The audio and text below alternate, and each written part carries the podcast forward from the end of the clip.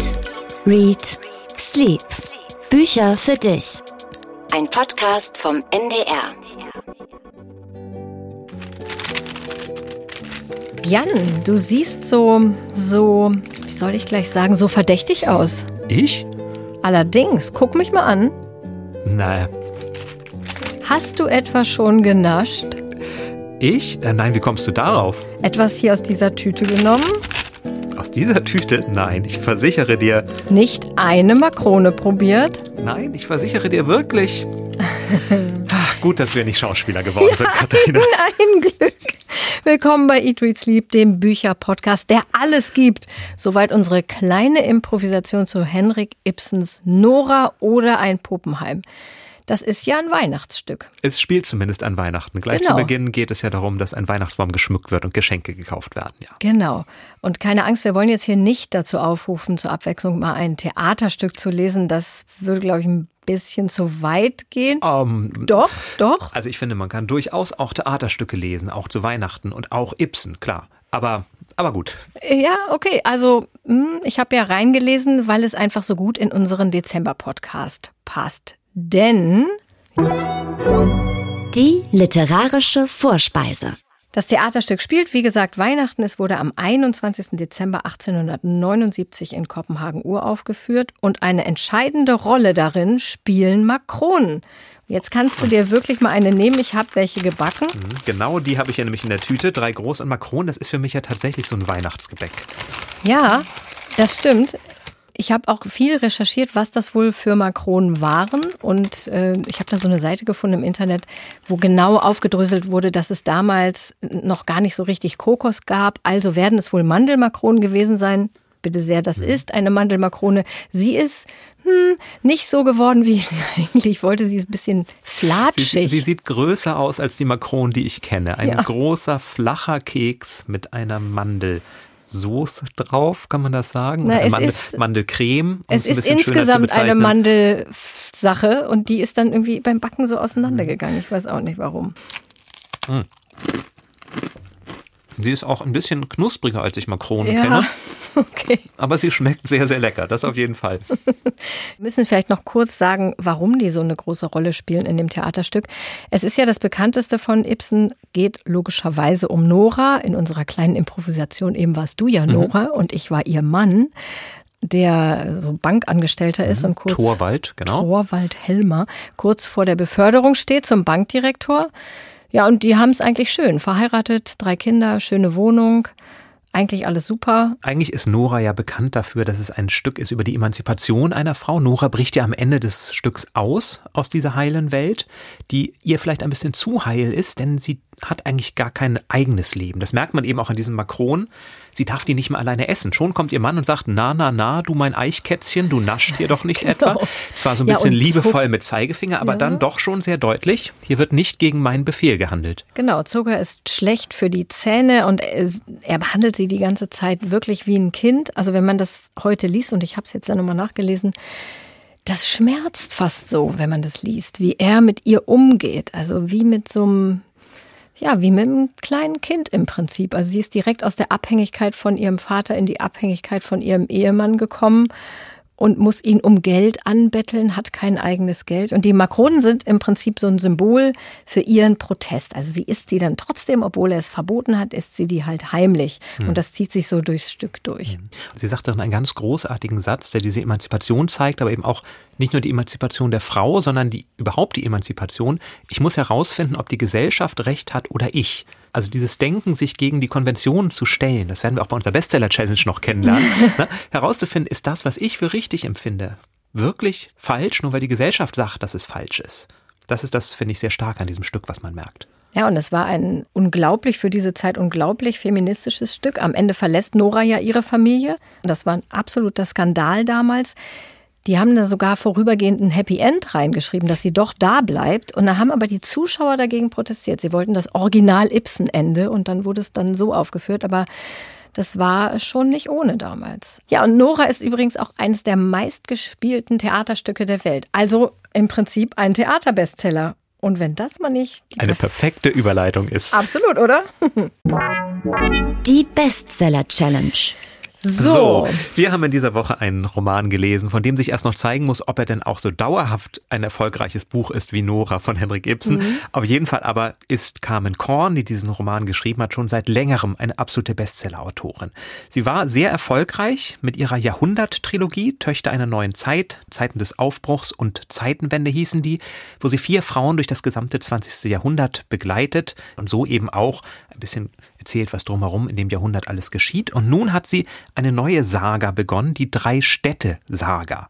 Der erste Band, der heißt Und die Welt war jung und spielt in eben drei Städten, Hamburg, Köln und Sanremo in Italien. Und in allen drei Städten gibt es eine Familie, die die Protagonisten darstellen. In Köln, da sind das der Kunsthändler Heinrich und seine Frau Gerda. In Hamburg Kurt und Elisabeth mit ihrer Tochter Nina, deren Mann im Weltkrieg im Zweiten verschollen ist.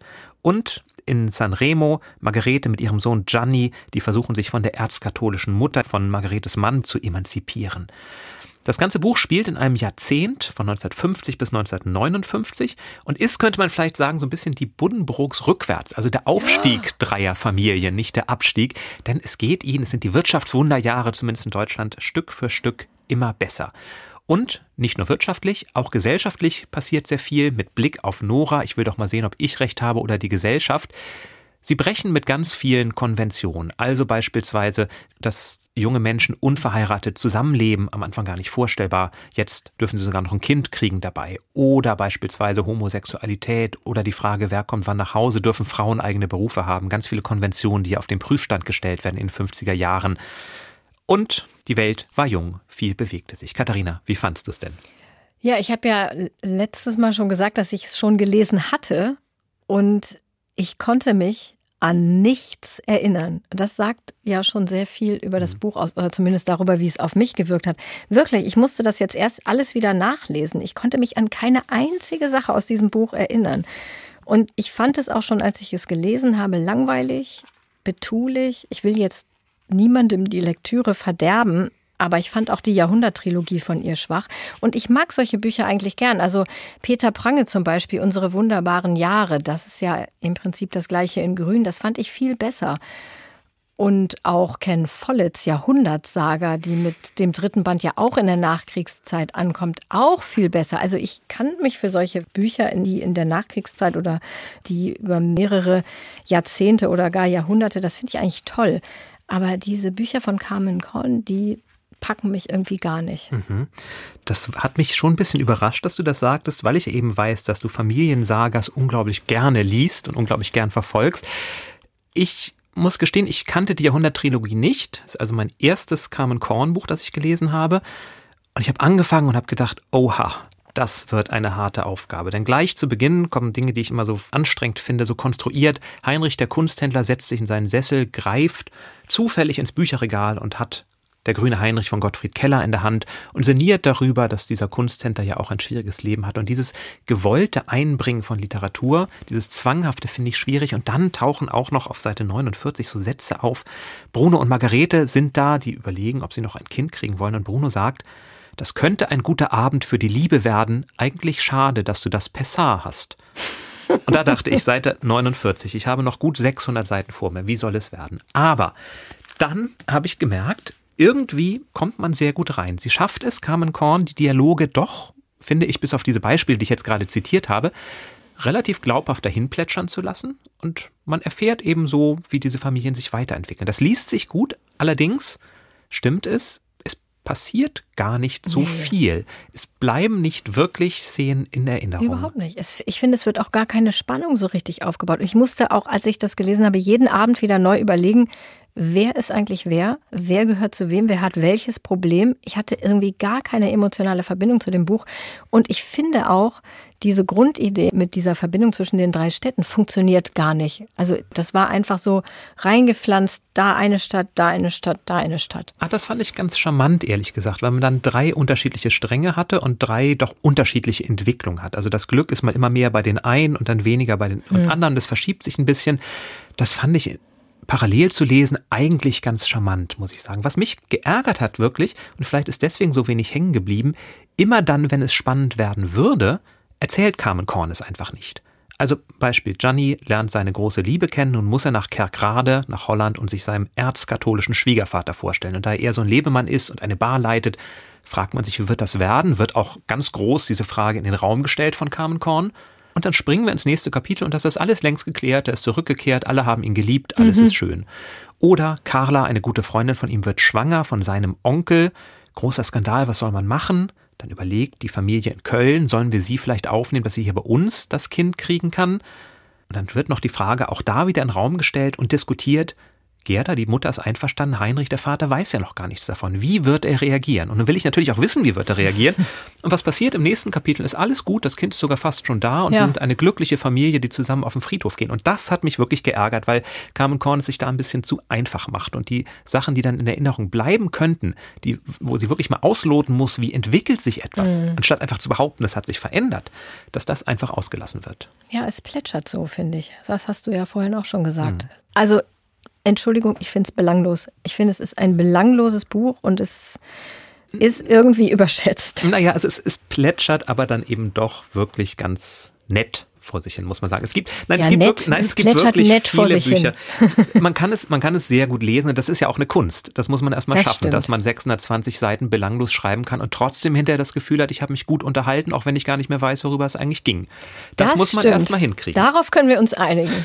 und ich finde, wovon es aber auch lebt, ist natürlich von diesen vielen historischen, na so viel sind es nicht, aber immer mal wieder aufpoppenden historischen Details. Wenn ich hier in Hamburg zum Beispiel lese, Sie gehen ins Café Funkeck, mm. das ist ja hier gleich bei uns das um die nett, Ecke. Ja dann freue ich mich, dass ich das wiedererkenne. Und das wird den Kölnern, wenn sie von der Drususgasse lesen, genauso gehen wie den vielleicht wenigen Lesern in Sanremo, Sanremo. die da bestimmte Sachen wiederkriegen.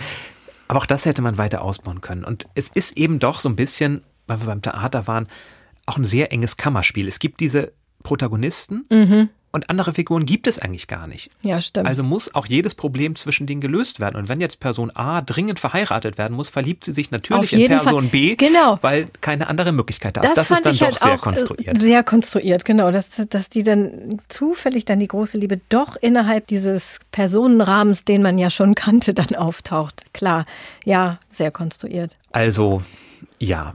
Wenn man Vielleicht für einen langen Flug, wo man sich auch nicht zu sehr überanstrengen möchte und einfach ein bisschen nett in die Welt von drei Familien eintauchen möchte, ist das das perfekte Buch. Weil es ja schon, also ich finde dieses. Entschuldigung, dieses da möchte ich sagen, da ist aber das perfekte Buch Ken ins Jahrhundertslager oder doch Peter Prange, unsere wunderbaren Jahre, was einen jetzt literarisch auch nicht überfordert.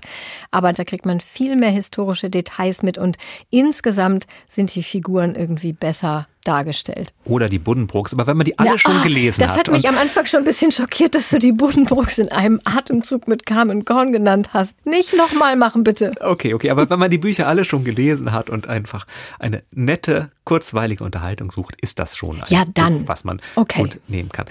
Und Die Welt war jung von Carmen Korn, unserer heutiger Bestseller für alle, die schon alle anderen Bücher über die 50er Jahre gelesen haben und einen langen Flug vor sich haben. Mindestens. Hat denn eigentlich heutzutage noch einen langen Flug vor sich? Naja, die Zeiten kommen ja vielleicht noch, aber okay, die, Welt ist, ja, die Welt ist ja noch jung. Ah ja, richtig. Ich habe übrigens ein anderes Buch mitgebracht, das auch in den 50ern spielt, um vielleicht so einen kleinen Kontrast dazu zu haben, mhm. für die, dass man lesen kann, bevor man Carmen Korn liest vielleicht. Zeig mal. Ja, mal gucken, ob ich ein, das kenne. Ein wunderbares Cover. Man sieht da so ein Pastellgemälde, kann man das mhm, sagen? also Pastell, auch das, ja. auch das könnte aus Carmen Korn stammen. Kunst spielt ja auch eine große Rolle. In diesem Buch aber gar nicht. Es heißt, ein wahrer Apfel leuchtete am Himmelszelt. Also ein Titel, der ja eher auf ein Gedichtband schließen lässt, als Sagt auf einen Roman. Geschrieben hat es Sabine Peters. Sagt die dir was? Eine in Nein. Norddeutschland schon seit langem erfolgreiche Autorin, aber eben nie so ganz erfolgreich. Immer mhm. so in mhm. der zweiten Reihe der Erfolgsautorinnen.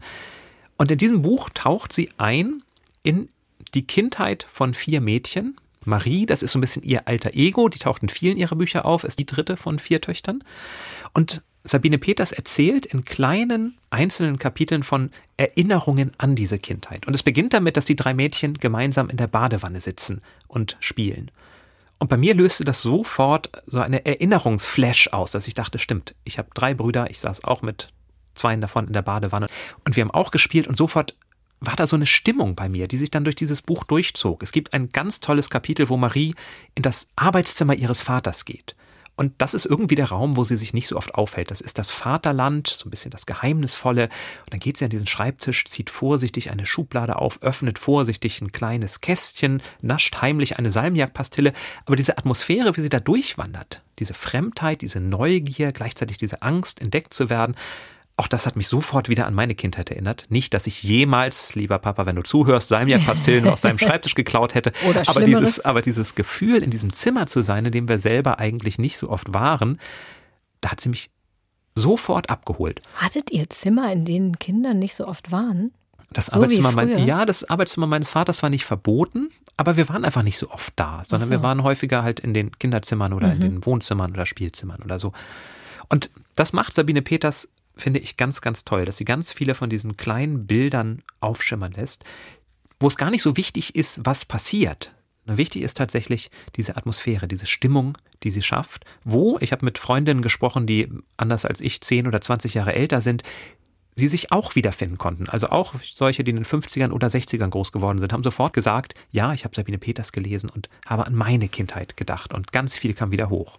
Und das ist ganz dünn, das Buch. Das ist ich im, sehe es ja hier. Und ja, dann, es dann ist auch nicht der Anfang einer Saga, sondern es ist tatsächlich in sich abgeschlossen und vor allem kann man diese ganzen Kapitel auch einzeln lesen. Also das Kapitel über den Zahnarzt, mhm. über die mhm. Mutterstube. Man muss das gar nicht am Stück durchlesen. Man kann immer wie so, tatsächlich wie so ein Gemälde, dann passt das doch ganz gut hier. Man liest eins durch, schaut sich das an und lässt es auf sich wirken und steigt dann ein in seine eigenen Erinnerungswelten. Sabine Peters, ein wahrer Apfel, leuchtete am Himmelszelt meine Empfehlung, auch für lange Flüge, da kann man dann vor sich hin träumen. Klingt gut, auf jeden Fall. Ja, ich habe was völlig anderes gelesen, obwohl es in Teilen auch in den 50er Jahren spielt, lustigerweise fällt mir jetzt erst auf. Und zwar Britt Bennett, die verschwindende Hälfte.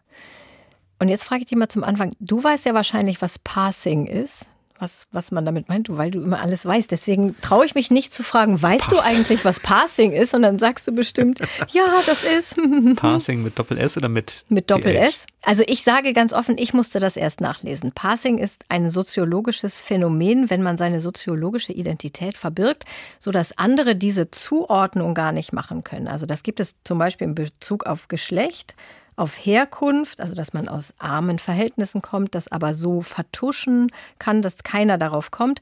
Und das gibt es eben auch in Bezug auf Ethnie.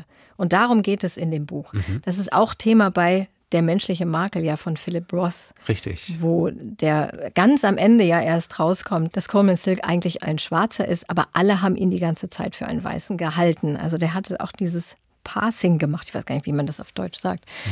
Das ist also auf jeden Fall ein, ein Phänomen das auch in einigen Büchern eine Rolle spielt. Und darum geht es auch in diesem Buch. Die Zwillinge Stella und Desiree wachsen in den 50er Jahren in einem Ort in den Südstaaten in den USA auf. Und das ist ein Ort, in dem die Bewohner versuchen, von Generation zu Generation immer hellhäutiger zu werden. Und Aha. das gibt es wirklich. Und ich habe das mal nachgelesen. Die Autorin Britt Bennett selbst hat von ihrer Mutter von solchen Communities gehört und hatte dadurch dann die Idee zu diesem Buch.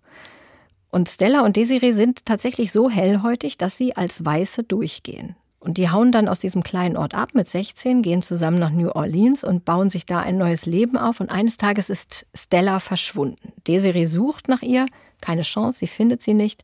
Und das Buch springt dann so zwischen den Zeiten. Die Geschichte wird zum Teil in Rückblenden und aus verschiedenen Perspektiven erzählt. Und man erfährt dann nach und nach, ich glaube, das kann man jetzt hier auch verraten, dass Stella einen Weißen geheiratet hat, der sie für eine Weiße hält natürlich, denn sonst hätte er sie in der damaligen Zeit ja gar nicht heiraten können. Das wäre ja undenkbar gewesen. Und sie hat alle Verbindungen zu ihrer Vergangenheit gekappt, damit das nicht auffliegt, damit dieses Passing nicht auffliegt. Und ich fand, das ist ein wahnsinnig interessantes Thema. Also sowohl diese Gemeinden, die versuchen immer weißer zu werden, als auch dieses Phänomen, das hat mich total fasziniert. In Amerika ist das Buch eine Woche nach dem Tod von George Floyd erschienen und ist dann sofort zu dem Buch der Black Lives Matter Bewegung geworden. Und die Autorin ist erst 30 Jahre alt. Also das hat mich total geflasht, als ich das gelesen habe.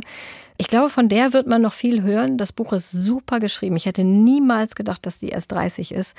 Und sie hat auch einen, ich weiß nicht, ob du davon vielleicht gehört hast, einen viel beachteten Essay über latenten Rassismus in Amerika mhm. geschrieben. Den verlinken wir auch mal in den Shownotes. Den kann man nämlich online nachlesen. Der ist auch wirklich sehr, sehr interessant.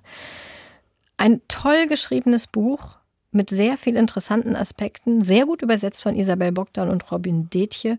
Und ich glaube, das ist ein Buch, was man vielen Leuten schenken kann, weil ich glaube, dass viele Leute das gern lesen werden. Ich finde es ja immer schwierig, Leuten Bücher zu schenken. Man muss überlegen, was mögen die, mhm. was mögen die nicht. Aber ich glaube, das wird vielen Leuten gefallen. Alten, jungen, Frauen, Männern. Mhm. Das Tolle bei Geschenken ist ja, wenn es Reihen gibt. Kennst du das? Wenn man zum Beispiel weiß, ich hatte das ja, ja erzählt, meine schon. Mutter kriegt jedes Jahr den neuen Band von Lucinda Riley. Na, das ist dann immer relativ einfach. Wenn dann jemand wie Donna Leon 27 Romane über ein Kommissario Brunetti schreibt. Ja, sehr also, praktisch da hätte ich fast mein gesamtes Leben bis jetzt mit solchen Geschenken verbringen können. Fast. Fast. Aber ich verschenke tatsächlich fast immer Bücher. Und eine Serie, die ja auch unglaublich erfolgreich war, wo, glaube ich, viele dieses Jahr auch hoffen, das zu Weihnachten zu kriegen, das sind die Gerion Rath-Romane von Volker Kutscher. Verrückte Überleitung, Jan. Das ist der Tag der besten Überleitungen. Heute zu Gast bei Eat, Read, Sleep. Volker Kutscher muss man fast gar nicht mehr vorstellen. Seine Krimis um den Kommissar Gerion Rath, der in Berlin der 1920er und 30er Jahre ermittelt, waren ja schon vor der Fernsehserie Babylon Berlin totale Bestseller. Insofern würde ich sagen, wir fangen einfach direkt an. Hallo, Volker Kutscher.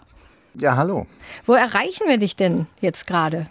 Gerade tatsächlich in Köln. Ich pendle zwischen Berlin und Köln doch recht häufig hin und her. Jetzt in Corona-Zeiten etwas weniger, nur so viel wie nötig ist natürlich. Jetzt ist mittlerweile der achte Band der Reihe um Gerion Rath erschienen und er trägt den Namen Olympia und bei Olympia, da kommen natürlich sofort Bilder vor Augen. Die Leni Riefenstahl-Filme, Jesse Owens, der seine 100 Meter gewinnt. Die politischen Geschehnisse, klar, die kennt man irgendwo, die hat man im Hinterkopf, aber was das Spannende ist, das ist ja der Alltag, der einen reinzieht. Auch hier, wo man dann plötzlich erfährt, jede einzelne Mannschaft, die ins Land kommt, wird bejubelt von den deutschen Medien, egal aus welchem Land. Auch Amerikaner mit eindeutig jüdischen Namen werden begeistert und freundlich begrüßt. Hat sich das so tatsächlich auch damals in der Gesellschaft wiedergespiegelt? Das war tatsächlich so. Es war ja auch vom Regime gewünscht, dass es so war. Alles, was antisemitisch irgendwie war in der Stadt, wurde entfernt. Allen voran die ja, berühmt-berüchtigten Stürmer-Schaukästen, diese Zeitungsschaukästen, in denen der Stürmer ausgehängt wurde. Dieses antisemitische Hetzblatt von Herrn Streicher, weil man eben diesen Antisemitismus verleugnete. Und das merkt man ja auch ganz besonders an der Rolle von Gerion Rath wieder einmal, der ja noch stärker in diesen Zwiespalt gerät. Er will ja immer so distanziert bleiben, sich so durchwursteln, hat man den Eindruck. Und nun wird der Druck aber immer stärker. Was hat das bei dir gemacht mit dem Schreiben? Wird diese Rolle für dich dann auch immer noch schwerer, dieses Durchwursteln durchzuhalten? Ja, das wird ja für Gerion Rath immer schwerer und für mich letzten Endes auch. Und äh, ich merke, dass ich da die Hoffnungen meiner Figuren natürlich enttäusche, allen voran Charlotte Ritter, inzwischen heißt sie ja auch Rat, aber damals noch Ritter, die ja schon hoffte, dass sich die Republik doch noch irgendwie würde durchsetzen können. Und das wissen wir leider alle, hat nicht funktioniert. Und äh, die Zeitgenossen wussten das aber nicht so früh und die Hoffnung stirbt da bekanntlich zuletzt. Deswegen hat man vieles gar nicht so sehen wollen und gerade Gerion Rath als sehr unpolitischer Mensch hat immer da seine Augen verschlossen und äh, gesagt, mein Gott, ich bin Mordermittler, das hat mit Politik doch nichts zu tun. Das merkt er natürlich immer mehr und das merkt er gerade in diesem Band auch, wo er auch erpresst wird, wo er mehr für das Regime und auch gerade für die SS machen muss, als er möchte. Er merkt, er kann sich da nicht drücken und äh, er muss Konsequenzen ziehen und an dieser Stelle sind wir eben bei diesem Roman auch angekommen, dass er wirklich jetzt nicht mehr weiter wursteln kann. Er muss sich entscheiden, was er tun wird. Mhm. Gerion Rath also inzwischen weit in den 30er Jahren angekommen. Angefangen hat es ja 1929, also in den 20er Jahren. Und das war, glaube ich, ja auch für dich so ein bisschen die Faszination, diese 20er Jahre und auch der Grund, diese Romanreihe anzufangen. Warum hat dich das so fasziniert, die Zeit? Das ist schwer zu sagen, warum das so ist. Man kann auch schwer sagen, warum man gerade für einen bestimmten Fußballverein hält oder so. Das fing tatsächlich mit Erich Kästner an, mit Erich Kästners Kinderbüchern die spielen ja zum großen Teil dieser Zeit, in diesen Jahren, in dieser Welt. Und so ist mir diese Welt schon im Grundschulalter vertraut gewesen. Und da ich Kästner sehr mochte, habe ich ihn dann auch später weitergelesen, mit dem Fabian weitergemacht, als ich dann entsprechend alt genug war. Und bin dann auch auf weitere Autoren, Autorinnen der neuen Sachlichkeit gestoßen, auf Irmgard Coin, auf Hans Verlader, auf Dublin und so weiter und so weiter. Das hat mich halt fasziniert, diese Welt. Vielleicht auch deswegen, weil sie halt so ein tragisches, dramatisches Ende genommen hat. Diese Aufbruchstimmung, die in der deutschen Kulturjahr herrschte in Berlin in jenen Jahren. Das war ja sehr, sehr schnell zu Ende mit dem Jahr 33 und dem Dritten Reich, mit der Bücherverbrennung und mit der Emigration vieler Kulturschaffender. Das ist auch der zweite Aspekt. Also es ist ja nicht nur der Nostalgie-Aspekt, dass ich die 20er so toll finde, die mhm. ja gar nicht so goldenen und tollen 20er, sondern es ist vor allen Dingen, was mich antreibt, diese Romane zu schreiben, einfach zu versuchen, mit Hilfe meiner fiktiven Figuren nachzuerleben, wie es für die Zeitgenossen war, damals wie aus einer Demokratie diese wirklich schrecklichste aller Diktaturen des 20. Jahrhunderts werden konnte, in einem zivilisierten Land wie Deutschland? Das ist eine Frage, die mich bis heute umtreibt. Da bleibt für mich immer so ein relativ großes Warum, ein Warum, das nicht weggehen will. Und diesem Warum, dem versuche ich mit den Mitteln der Fiktion näher zu kommen. Das ist ja eine sehr ernste Auseinandersetzung, so auch mit der Zeit und den Jahren. Wie empfindest du das denn, dass diese Faszination für die 20er Jahre, also in diesem Jahr war es natürlich nicht viel mit Party, aber davor hatte das ja so einen richtigen Boom, 20er Jahre Partys überall und auch im Zusammenhang mit der Verfilmung. Da konnte man ja irgendwo hingehen in Kostümen und sozusagen in diese Zeit eintauchen und das war ja alles sehr ja sehr fröhlich. Siehst du das bisschen problematisch dann? Nein, also eigentlich nicht, weil ich meine, ich bin Rheinländer und in Köln sagen wir, man muss auch Jöne können. Also jeder soll das machen, wo er Spaß dran hat, solange er nicht anderen damit irgendwie auf die Füße tritt. Also meins ist, wenn ich ganz ehrlich bin, nicht solche 20er Jahre Partys. Da gibt es ja richtige Communities, die wirklich auch darauf achten, dass man jetzt bloß keine Kostüme anzieht, sondern Originalsachen äh, aus ja, der damaligen Zeit absolut. und mit Originalstoffen und dass es bloß auch Original Shellac-Platten sind und so weiter. ähm, das gab es ja alles alles auch schon vorher. Aber so heil war diese Welt natürlich nicht und wir wissen ja auch, wie sie zu Ende gegangen ist. Also ich möchte nicht in der damaligen Zeit gelebt haben, weil die Generationen, die damals gelebt haben, die hatten schon, wie man so schön sagt, die Arschkarte gezogen. Die hatten Entscheidungen zu treffen in ihrem Leben, ja, vor die ich nicht gestellt werden möchte tatsächlich. Ja, und ich hoffe, dass meine Zeitgenossen und ich selber auch, wenn wir vor ähnliche Entscheidungen gestellt werden, dass wir dann Entscheidungen fällen, die richtig sind, dass wir aus der Geschichte eben lernen und wissen, dass wir nicht denselben Fehler nochmal machen. Deswegen, wie gesagt, ich finde das auch eine tolle Welt, ist eine sehr elegante Welt. Ich würde auch mit einer Zeitmaschine da vielleicht mal hinfahren, mhm. aber mhm. bitte mit Rückfahrkarte. Ich möchte nicht äh, wirklich in dieser Zeit gelebt haben. Nicht da bleiben, bitte. Diese Detailverliebtheit, die du gerade bei den 20er-Jahre-Partys beschrieben hast, die zeichnet ja aber eben auch deine Romane aus, dass da ganz viele Alltagsdetails einfach, so glauben wir es zumindest, ich kenne mich nicht so gut aus in den 20er Jahren, aber diesen Alltag wirklich so real realistisch erscheinen lassen. Sei es, dass eben Charlotte Irmgard Coin liest, weil man die damals gerade las, das kunstseidene Mädchen, oder sei es eben auch, dass Gerichte aus der damaligen Zeit aufgetischt werden. Ich bin da zum Beispiel über das errötende Mädchen gestolpert, das die Schwiegermutter von Gerion Rath ihm auftischt. Was ist ein errötendes Mädchen und woher weißt du das? In dem Fall ist es ein Film, ein Film, den ich sehr schätze, über Erich Kästner, Kästner und der kleine Dienstag, der die Geschichte Ach ja, erzählt. den habe ich auch gesehen. Ja, ja, genau. Und da wird dem eigentlich gar nicht so kinderlieben äh, Erich Kästner dann diese Nachspeise vorgesetzt, dieses errötende Mädchen. Und das fand ich dann irgendwie auch vom Namen her sehr gut und das habe ich dann verwendet. Aber was ist das? Auch, das ist einfach mit roter Gelatine eingedickte Milch. Also nichts Besonderes, also wirklich eine, eine arme Leute essen im Grunde genommen, ein arme Leute Dessert. Ja, guck mal, Jan, das hätte ich dir jetzt auch kredenzen können. Du bist doch ein bisschen froh, dass es stattdessen Makronen gab. Aber ich habe gelesen, dass du wirklich auch ganze Zeitungsjahrgänge durchforstest. Also von der Forstischen Zeitung dann tatsächlich alles aus dem Jahr 1935, 34, 33 liest. Stimmt das wirklich alles, was da so kommt? Nee, das stimmt nicht. also äh, nicht die ganze, da werde ich ja Wochen da sitzen.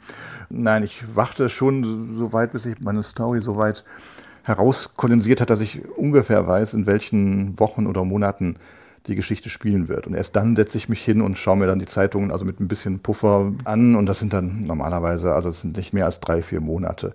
Und das ist aber auch schon wirklich genü genügend ja, Arbeit, weil ich, es ist sehr, sehr interessant und macht auch wirklich Spaß. Man erfährt sehr viele Details natürlich. Das bringt mir die Zeit eben immer so richtig nahe. Das ist die Tageszeitungen da um, durchzuwälzen, aber dann eben auch nicht nur die Artikel, sondern auch die Witzseiten, den Roman, der da vorveröffentlicht wird oder, oder auch natürlich die, Anzeigen, die Werbeanzeigen. Du hattest ja mal angekündigt, dass du 1936 Schluss machen willst mit der Reihe. Das äh, ist jetzt aber vom Tisch, oder? Gut, wenn man den aktuellen Roman gelesen hat, könnte man vielleicht glauben, es ist noch nicht ganz vom Tisch, aber es ist vom Tisch. Also dieses ursprüngliche Konzept der Reihe war ein sehr, sehr grobes. Ich habe gedacht, ich erzähle vier Romane Republik, vier Diktatur und eben immer jahresweise. Und da wäre ich halt 36 rausgekommen, ganz einfach. Und da ist mir aber schon recht bald klar geworden, dass es das falsche Jahr ist, um aufzuhören. Für mich ist es wichtig, dann aus der Reihe rauszugehen, wenn wirklich klar ist, wohin die Reise mit dem Dritten Reich geht. Und das ist 36 deutet sich natürlich auch an, aber was es in letzter Konsequenz heißt, wenn man anfängt, bestimmte Menschen, bestimmte Menschengruppen aus der sogenannten vielbeschworenen Volksgemeinschaft auszugliedern und auszugrenzen, was das heißt, wird erst im Jahr 1938 klar mit den Novemberpogromen.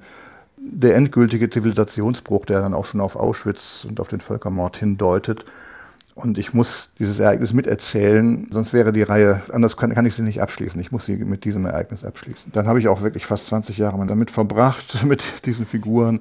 Dann muss es auch reichen, denke ich. Viel mehr von Geren Rath muss es dann eigentlich nicht mehr geben.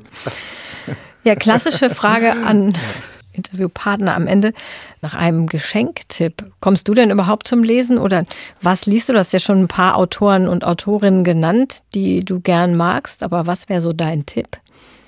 Oh Gott, oh Gott, das ist immer sehr, sehr schwierig, da äh, wirklich jemanden herauszugreifen, Lieblingsautorenmäßig und so weiter. Also ähm, tatsächlich, das fällt mir gerade ein, weil ich das selber auch verschenken möchte, äh, von Marc-Uwe Kling. Der hat jetzt sein Quality Land ja jetzt äh, abgedatete Quality Land 2.0. Das fand ich, also den ersten Band eine ganz witzige und durchaus auch ernste Science-Fiction-Geschichte, die so ein bisschen, ja, ich sag mal, das zeigt, wohin eben bestimmte Entwicklungen führen können, digitale Entwicklungen und sowas alles, wenn man den Kapitalismus sozusagen freien Lauf lässt. Äh, ich habe es noch nicht gelesen tatsächlich, den zweiten Band, fand den ersten aber ganz, ganz witzig und äh, das werde ich verschenken. Ich darf jetzt natürlich nicht sagen, wem. Äh.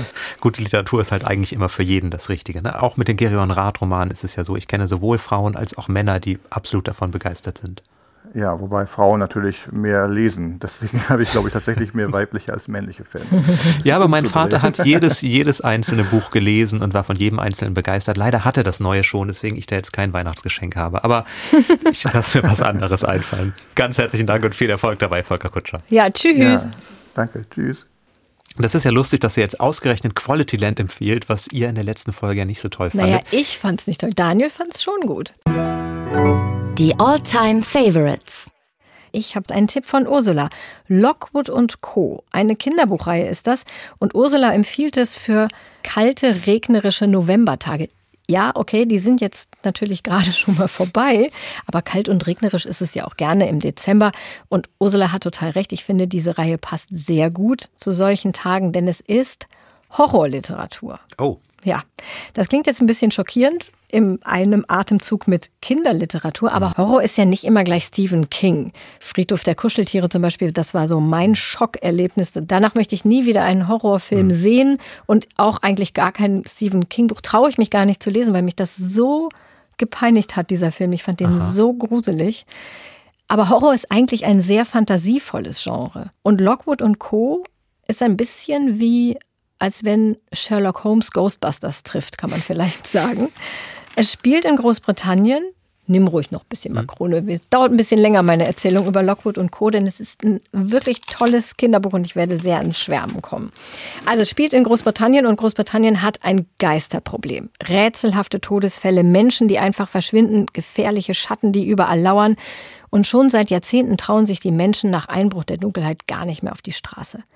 Man hat allerdings herausgefunden, dass nur junge Leute eine Chance haben, diese Geister zu vertreiben. Und deswegen gibt es in ganz Großbritannien sogenannte Geisterjägeragenturen, die Jugendliche beschäftigen, Kinder und Jugendliche. Und der Held der Reihe, der smarte Anthony Lockwood, ist Chef von so einer Geisterjägeragentur, eine kleinere Geisterjägeragentur, die sich erst durchsetzen muss gegen die großen Agenturen im Land. Und er ist, wie gesagt, so der Smarte in der Agentur. Dann gibt es den Schlauen, den Nerd, das ist George. Und neu dazu kommt die Ich-Erzählerin Lucy. Und eines Tages bekommen diese drei einen dubiosen Auftrag. Ein altes Herrenhaus ist geradezu geisterverseucht und sie müssen die Quelle der Heimsuchung finden und unschädlich machen. Das ist wirklich, wirklich gruselig, sehr, sehr spannend, aber das Tolle daran auch immer mit ganz viel Witz geschrieben. Deswegen Ghostbusters kommt mir da immer so in Erinnerung. Und es ist eine wirklich, wirklich großartige Reihe für Kinder. Ab zwölf ist das offiziell empfohlen. Ich finde, das passt auch ganz gut. Man kann das aber absolut auch als Erwachsener lesen, wenn man solche Art von Büchern mag.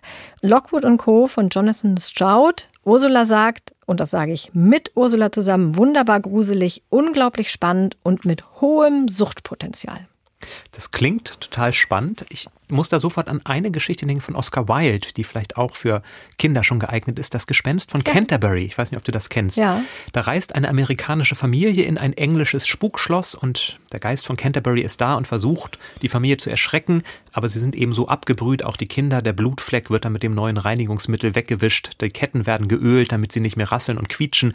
Also auch finde ich unglaublich witzig zu zeigen, wie man mit Geistern denn umgehen kann. Ja, stimmt. Ja, und auch Sherlock Holmes hat ja viele witzige Momente und das kann auch, denke ich, auch schon Kinder lesen. Aber ähm, Lockwood und Co. ist wirklich ein Geschenktipp für Weihnachten. Ich habe schon von vielen Leuten gehört, dass das für die Kinder gut ist, die Harry Potter durchgelesen haben und danach eigentlich nichts mehr geht. Also die wollen eigentlich nur noch Harry Potter lesen und das ist ja nur mal zu Ende. Die haben sich dann aber von Lockwood und Co. wieder reinziehen lassen in eine neue Reihe. Ich habe ein Buch mitgebracht, das ich 2012 hier im NDR mal vorgestellt hatte und dann ehrlich gesagt schon wieder ein bisschen vergessen hatte, bis Rolf uns geschrieben hat. Und der sagt, ich möchte das Buch empfehlen. Ich nannte ihn Krawatte von Milena Mischiko Flascher.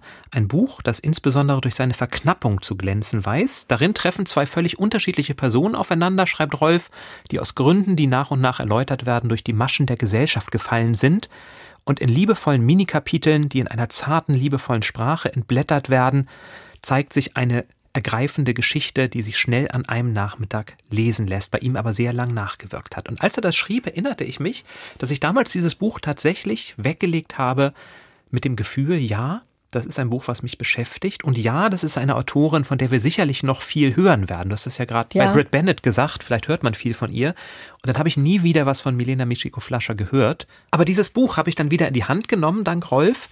Es geht also um zwei Menschen, ein Hikikomori, das sind diese japanischen Jugendlichen, mhm. die das Zimmer gar nicht mehr verlassen, und zwar lange vor Corona, weil sie dem Leistungsdruck nicht mitmachen wollen. Also wirklich nur noch in ihrem Zimmer sitzen, ja, von ihren Eltern geil. sich das Essen vor die Tür stellen lassen und jetzt wahrscheinlich in Corona zu den heimlichen Helden avancieren. Aber in Japan ist das tatsächlich vor ein paar Jahren zumindest ein großes gesellschaftliches Phänomen und auch Problem gewesen, dass sich diese Jugendlichen dem gesellschaftlichen Druck komplett verweigern. Und dieser Hikokomori, Taguchi heißt er, trifft einen Manager, der arbeitslos geworden ist, sich aber nicht traut, das seiner Frau und seiner Familie zu erzählen. Der sitzt auf einer Bank und verbringt seine Arbeitszeit quasi damit, nicht zu Hause zu sein, aber auch nichts zu tun. Also zwei Menschen, die eigentlich keinen Platz in der Gesellschaft haben und sich dann vorsichtig anfreunden. Und da schreibt Flascher, ich war aus meiner Unbemerktheit gefallen, aus meinem Gehäuse, aber das stimmt so nicht. Sein Blick und die Anerkennung, die mir daraus entgegengeleuchtet war, hatten lediglich den Raum um mich herum ein wenig gelichtet. Ein stummes Einverständnis, du bist da, ich bin da, wir haben beide das Recht, einfach nur da zu sein. Das ist so der Tonfall, in dem sie das schreibt, in vielen kleinen, ja wirklich fast gedichtartigen Kapiteln, was wunderschön zeigt, wie Außenseiter einander finden und wie man es eben auch schafft, in dieser Gesellschaft durchzukommen, wenn man nicht all die Erwartungen erfüllt, wenn man das Gefühl hat, eigentlich völlig außen vor zu sein, keine sozialen Kontakte zu haben und damit einem Wildfremden wieder so etwas wie Selbstachtung, Anerkennung und damit auch Lebensmut und Lebensfreude aufbaut. Ein Buch, was vielleicht, glaube ich, in diese Zeit auch ganz besonders gut passt, auch zum Verschenken. Das ist ja wirklich wie für diese Zeit gemacht. Absolut, ja, ja. Von wann ist das? Das ist von 2012, da mhm. hat sie das damals veröffentlicht. Ich, auch nicht. ich nannte ihn Krawatte von Milena Mischiko Flascher. Das war sozusagen eine Geschichte, die für mich fast schon ein bisschen verloren war, die ich dann Rolf aber wieder entdeckt habe. Ich sag's ja, der Tag der perfekten Überleitung. Auf der Suche nach der verlorenen Geschichte. Ja, diese Rubrik haben wir Katja zu verdanken, die ein Buch mit Wölfen gesucht hat, das viele Hörer und Hörerinnen erkannt haben. Es war Solange du bei uns bist von Jodie Picot. Haben wir in der letzten Folge ja schon verkündet und Katja ist total froh, hat sie uns jetzt nämlich nochmal geschrieben, dass der Eat, Read, Sleep Schwarm dieses Buch für sie gefunden hat. Ja, und in der letzten Folge hatten wir dann das Buchgesuch von Markus mhm. hier weitergegeben, der von seiner verlorenen Geschichte im Prinzip nur noch weiß, dass ein Frachtschiff von Piraten überfallen wurde und dabei die Tochter des Reeders entführt wird. Und da haben wir bis jetzt nur eine einzige Zuschrift bekommen, was das sein könnte. Beatrice hat uns geschrieben und sagt, sie meint, es ist Der Schatten im Norden von Philipp Pullman. Ich bin ehrlich gesagt unsicher. Ich glaube, dass es nicht das Buch ist, was Markus sucht. Deswegen packen wir das nochmal in unsere Shownotes und bitte, bitte guckt es euch nochmal an. Vielleicht habt ihr noch eine Idee. Ich finde es eigentlich ganz schön. Das ist so ein so ein vorweihnachtliche Absolut. Rätsel, Schnitzel, fast so eine Schnitzeljagd, Buchschnitzeljagd. Absolut. Oder wenn, wenn ihr Kinder habt, fragt ihr doch mal, das klingt für mich nach einem Piraten-Abenteuerroman. Ich bin da in dieser Captain Hornblower-Serie gedanklich, hm. die ich als Kind gelesen habe. Vielleicht hilft uns das ja weiter. Aber ein Frachtschiff von Piraten überfallen, das könnte auch ein knallharter Erwachsenenroman sein. Also alles Mögliche geht, wir wissen es nicht. Ihr müsst es herausfinden. Und wir haben schon wieder vier neue Buchgesuche bekommen. Also das scheint tatsächlich was zu sein, was, was Leute umtreibt, wenn sie eine Geschichte gelesen haben, die ihnen gefallen hat, die sie aber nicht mehr wissen, wie sie heißt und die sie unbedingt wiederfinden möchten. Genau, zum Beispiel hat uns in dieser Woche Maren geschrieben und sie sucht schon seit über 20 Jahren ein Bilderbuch aus ihrer Kindheit. Ihre Schwester schreibt, sie hat es damals Ende der 70er, Anfang der 80er Jahre zu Weihnachten bekommen und sie liebten diese Geschichte, von der sie nur noch wissen, dass vielleicht eine Prinzessin eine Rolle spielte, ganz sicher aber ein Pferd und, das könnte der entscheidende Hinweis sein, dieses Pferd hieß Marzipan. Ich habe ehrlich gesagt gar keine Ahnung, um was für ein Bilderbuch es sich handeln kann, aber vielleicht kennt ihr es ja. Dann schreibt uns an eatreadsleep.ndr.de und der oder die Erste, die uns schreibt und weiß, in welchem Buch dieses Pferd und vielleicht die Prinzessin eine Rolle spielt, bekommt von uns auch einen Finderlohn. Das Quiz. Das Quiz. Ja, ich habe den Eindruck, es hat inzwischen auch für Daniel den Schrecken verloren. Allerdings bin ich doch ein bisschen angespannt, weil ich letztes Mal so wenig wusste, was du mich gefragt hast. Also ich habe wie immer nicht so schwere Fragen, Super vor allem, Fragen. aber vor allem aber Fragen mit Multiple Choice. Das ist schön. Aber ich finde, du fängst an. Dann, ich fange an, ja. okay. Gut. Ich hatte ja letztes Mal wieder eine neue Kategorie etabliert, die das heißt genau. Buchmarkt. Genau. Mhm. Und da habe ich jetzt eine Frage für dich. Ganz oben in der Bestsellerliste steht zurzeit der Klimathriller Der neunte Arm des Oktopus. Der Autor ist eigentlich in einer ganz anderen Funktion bekannt als als Autor. Und zwar in welcher Na. ist er? Weißt du es? Da ich aus Hannover komme, weiß oh, ich das natürlich. Das? Aber, aber es sollen ja alle mitraten können. Okay, also gib doch für mal. alle zum Mitraten mache ich eine kleine Multiple Choice. Ist er A in der Chefetage von Greenpeace? Ist er B Leiter eines Drogeriekonzerns oder C Aufsichtsratsmitglied einer Autofirma?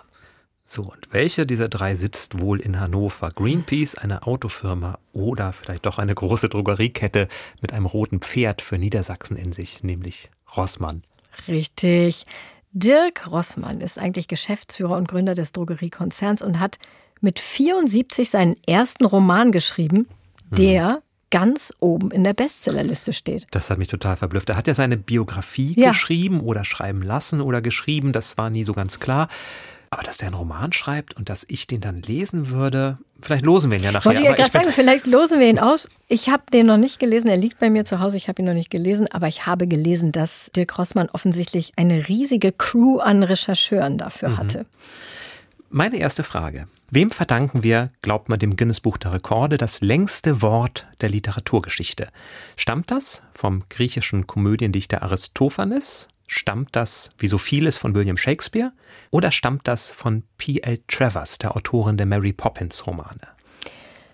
Also, Aristophanes ist mir jetzt nicht durch besonders lange Wörter bekannt. Shakespeare eigentlich auch nicht. Englisch ist generell keine Sprache für lange Wörter, aber bei Mary Poppins gibt es natürlich dieses super lange Espicalifragilistisch expialigorisch. Ist es das? Äh, das Wort heißt superkalifragilistik expialigetisch auf Deutsch, auf Englisch superkalifragilistik expialidocious. Das kommt in den Roman übrigens gar nicht vor. Und ist also auch nicht das Film längste Wort. Ist auch nicht das längste Wort. Also C ist falsch. C ist es schon mal nicht. Nein. Mist. Hm, dann sage ich A.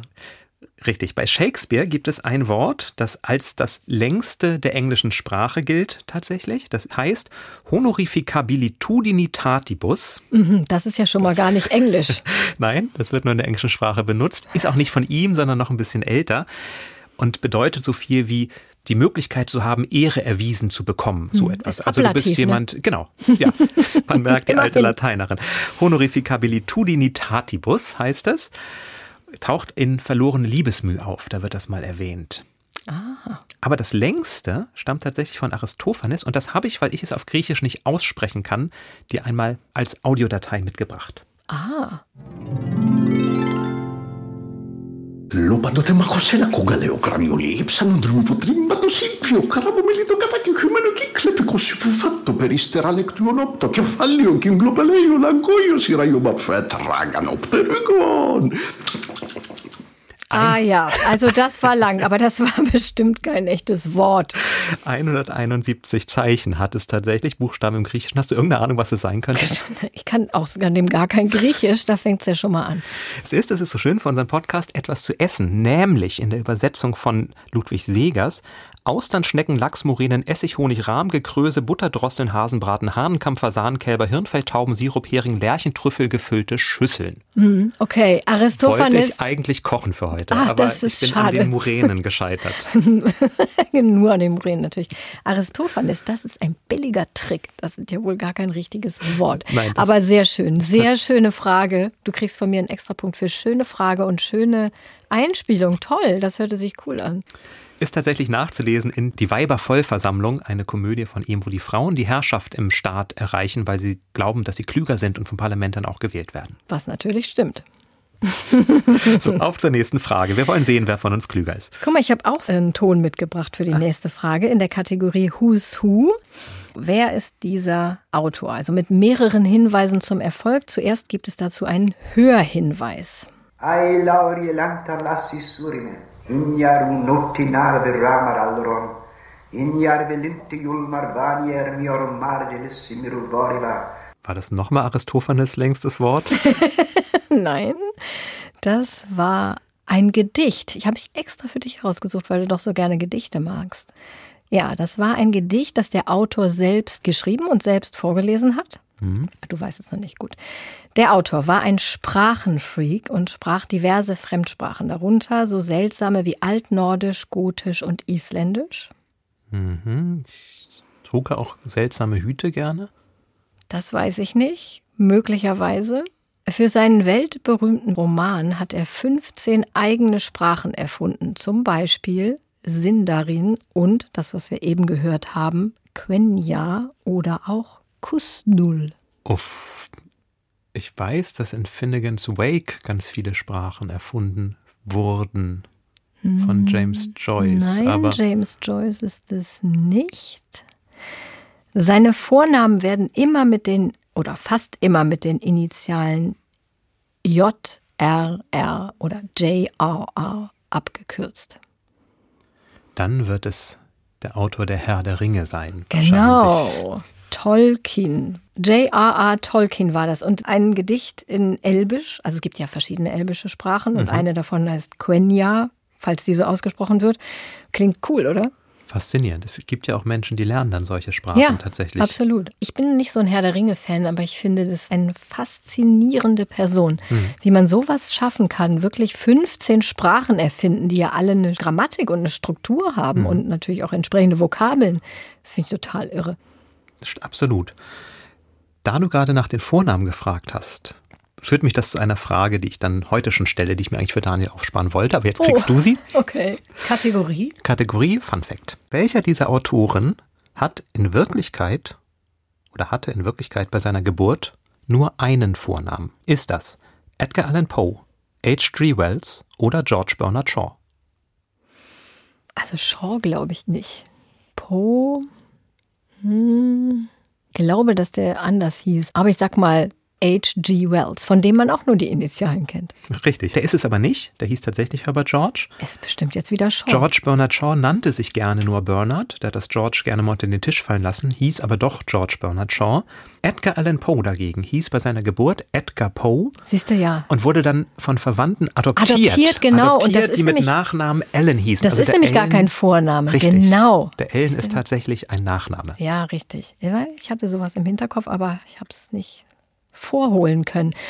Ja, meine nächste Kategorie ist auch eine neue Kategorie, die ist aber, die muss hier rein. Und zwar dachte ich, wir machen mal eine Kategorie Weihnachtsfrage.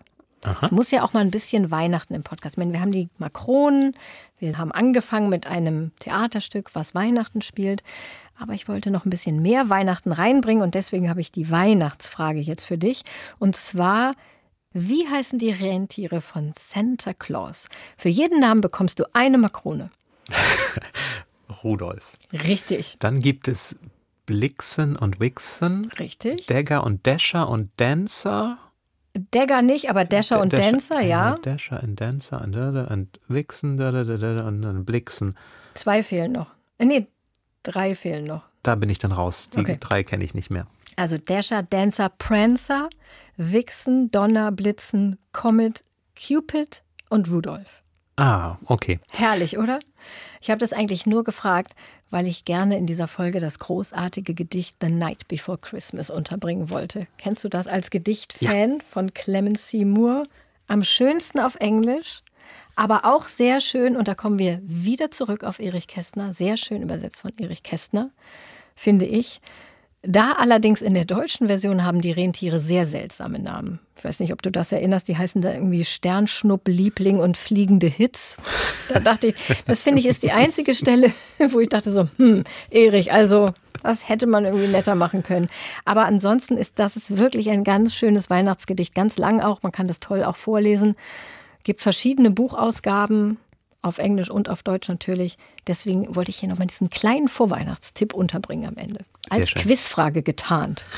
Dann möchte ich da nicht nachstehen und habe auch eine Quizfrage, die im weitesten Sinne auch was mit Weihnachten zu tun hat. Okay. Und zwar ein Buch in einem Satz. Lediertes Kinderspielzeug mit Nagetierphobie macht ein Mädchen zur Königin des Puppenreichs. Lediertes Kinderspielzeug. Auch so ein bisschen das Gegenstück zu Nora, die ja aus dem Puppenheim ausbricht. Hier, Marie heißt sie, geht ins Puppenreich. Nussknacker. Nussknacker. Der Nussknacker ist ja wohl. Es geht aber noch weiter. Nussknacker ist schon mal, sagen wir mal, wenn wir das und streichen, 50 Prozent. Nussknacker und Mausekönig Ach ist ja. die Geschichte von E.T.A. Hoffmann. Ach ja, Nussknacker und Maus. Und das ist ja auch die Grundlage für das, Das Ballett. ist tatsächlich die Natürlich. Grundlage für das Ah, Ballett, genau, was zu Weihnachten heißt. gespielt ja. wird, wenn der Nussknacker wird zu Weihnachten verschenkt, wird dann lebendig, kämpft gegen den Mausekönig und Marie, das Mädchen, die den Nussknacker liebt, der hat die Zähne verloren, weil die Nuss zu hart war, wird dann die Königin des Puppenreichs. Ich können wir mal festhalten, dass ich einfach mal null Punkte bei dem heutigen Quiz habe, aber Nein, du hast 0,5, du hast 50 Prozent okay, ich habe richtig gehabt. 0,5. Bleibt aber noch die Frage, was wir jetzt wirklich lesen bis zum nächsten Mal. Genau. Hier, unsere Bestseller-Keksdose mit Bestsellerlosen drin. Ich reich's dir rüber. Ja, Du darfst es ziehen. Bestseller Challenge. Die Auslosung. Es gibt ein Buch, was ich sehr gerne lesen würde da drin. So, ich habe mich entschieden, Mhm. dieses hier soll es sein. Okay. Unter notarieller Aufsicht von mir wird das jetzt entblättert. Oh, Ferdinand von Schirach, Gott. Ah, das ist was Trauriges. Das ist was Trauriges, lief ja gerade auch in der ARD, Mhm. dieser Film. Es geht um Sterbehilfe, das weiß ich. Ich habe den Film nicht gesehen, habe mich aber mit dem Buch schon ein bisschen ausführlicher beschäftigt. Wird sich natürlich Daniel auch freuen. Gott ist ja ein Thema, was bei ihm häufig das stimmt, das ist eigentlich total passend, dass ihr beide das gezogen habt. Ihr kennt euch beide sehr gut aus mit Gott. Mal schauen, wie sehr wir uns damit Ferdinand von Schirach auskennen. also, ich bin gespannt. Bleibt die Frage, was kocht man für Gott? Ich sehe schon trockene Oblaten und Wein vor Du uns. sollst doch was von Charles Dickens kochen nächstes Mal. Zu Weihnachten. Schauen wir mal. Ja, und damit sind wir am Ende von Folge 16, Eat, Read, Sleep. Schreibt uns gerne an eatreadsleep.ndr.de, wenn ihr uns eure Lieblingsbücher empfehlen wollt. Und wir würden uns auch besonders freuen, wenn ihr uns in eurer Podcast-App bewertet. Und Emil hat uns geschrieben mit einem Verbesserungstipp. Er hat beim Hören unserer Podcast so viele Ideen bekommen, was für Bücher er lesen oder auch verschenken kann und möchte dann immer noch einmal nachhören, was wir denn gesagt haben zu den Büchern, aber findet nicht immer die richtige Stelle. Genau. Und unsere Podcasts sind ja auch manchmal relativ lang. Deswegen, lieber Emil, werden wir für dich und auch für alle anderen auch in die Shownotes schreiben, wo, an welcher Stelle, also den entsprechenden Timecode, bei zum Beispiel 23 Minuten 51, ihr dann die Besprechung des Buches hören könnt. Genau, das machen wir gerne als weiteren Service. Wie gesagt, in unsere Shownotes für alle, die noch ein bisschen neu im Podcast-Genre sind. Shownotes sind sozusagen die Details zum Audio. Das findet man je nach Podcast-Player immer, wenn man das Audio anklickt oder manchmal kann man auf Details klicken und da findet man dann alle Informationen, die man zu unserem Podcast wissen muss und in Zukunft eben auch mit Zeitangaben, welches Buch an welcher Stelle besprochen wird. Das Wichtigste ist aber, dass ihr uns hört. Wir freuen uns also auch, wenn ihr nächste Woche schon wieder dabei seid bei unserer nächsten Folge. Bis dahin, tschüss. Tschüss! Eat, Read, Sleep. Bücher für dich. Ein Podcast vom NDR.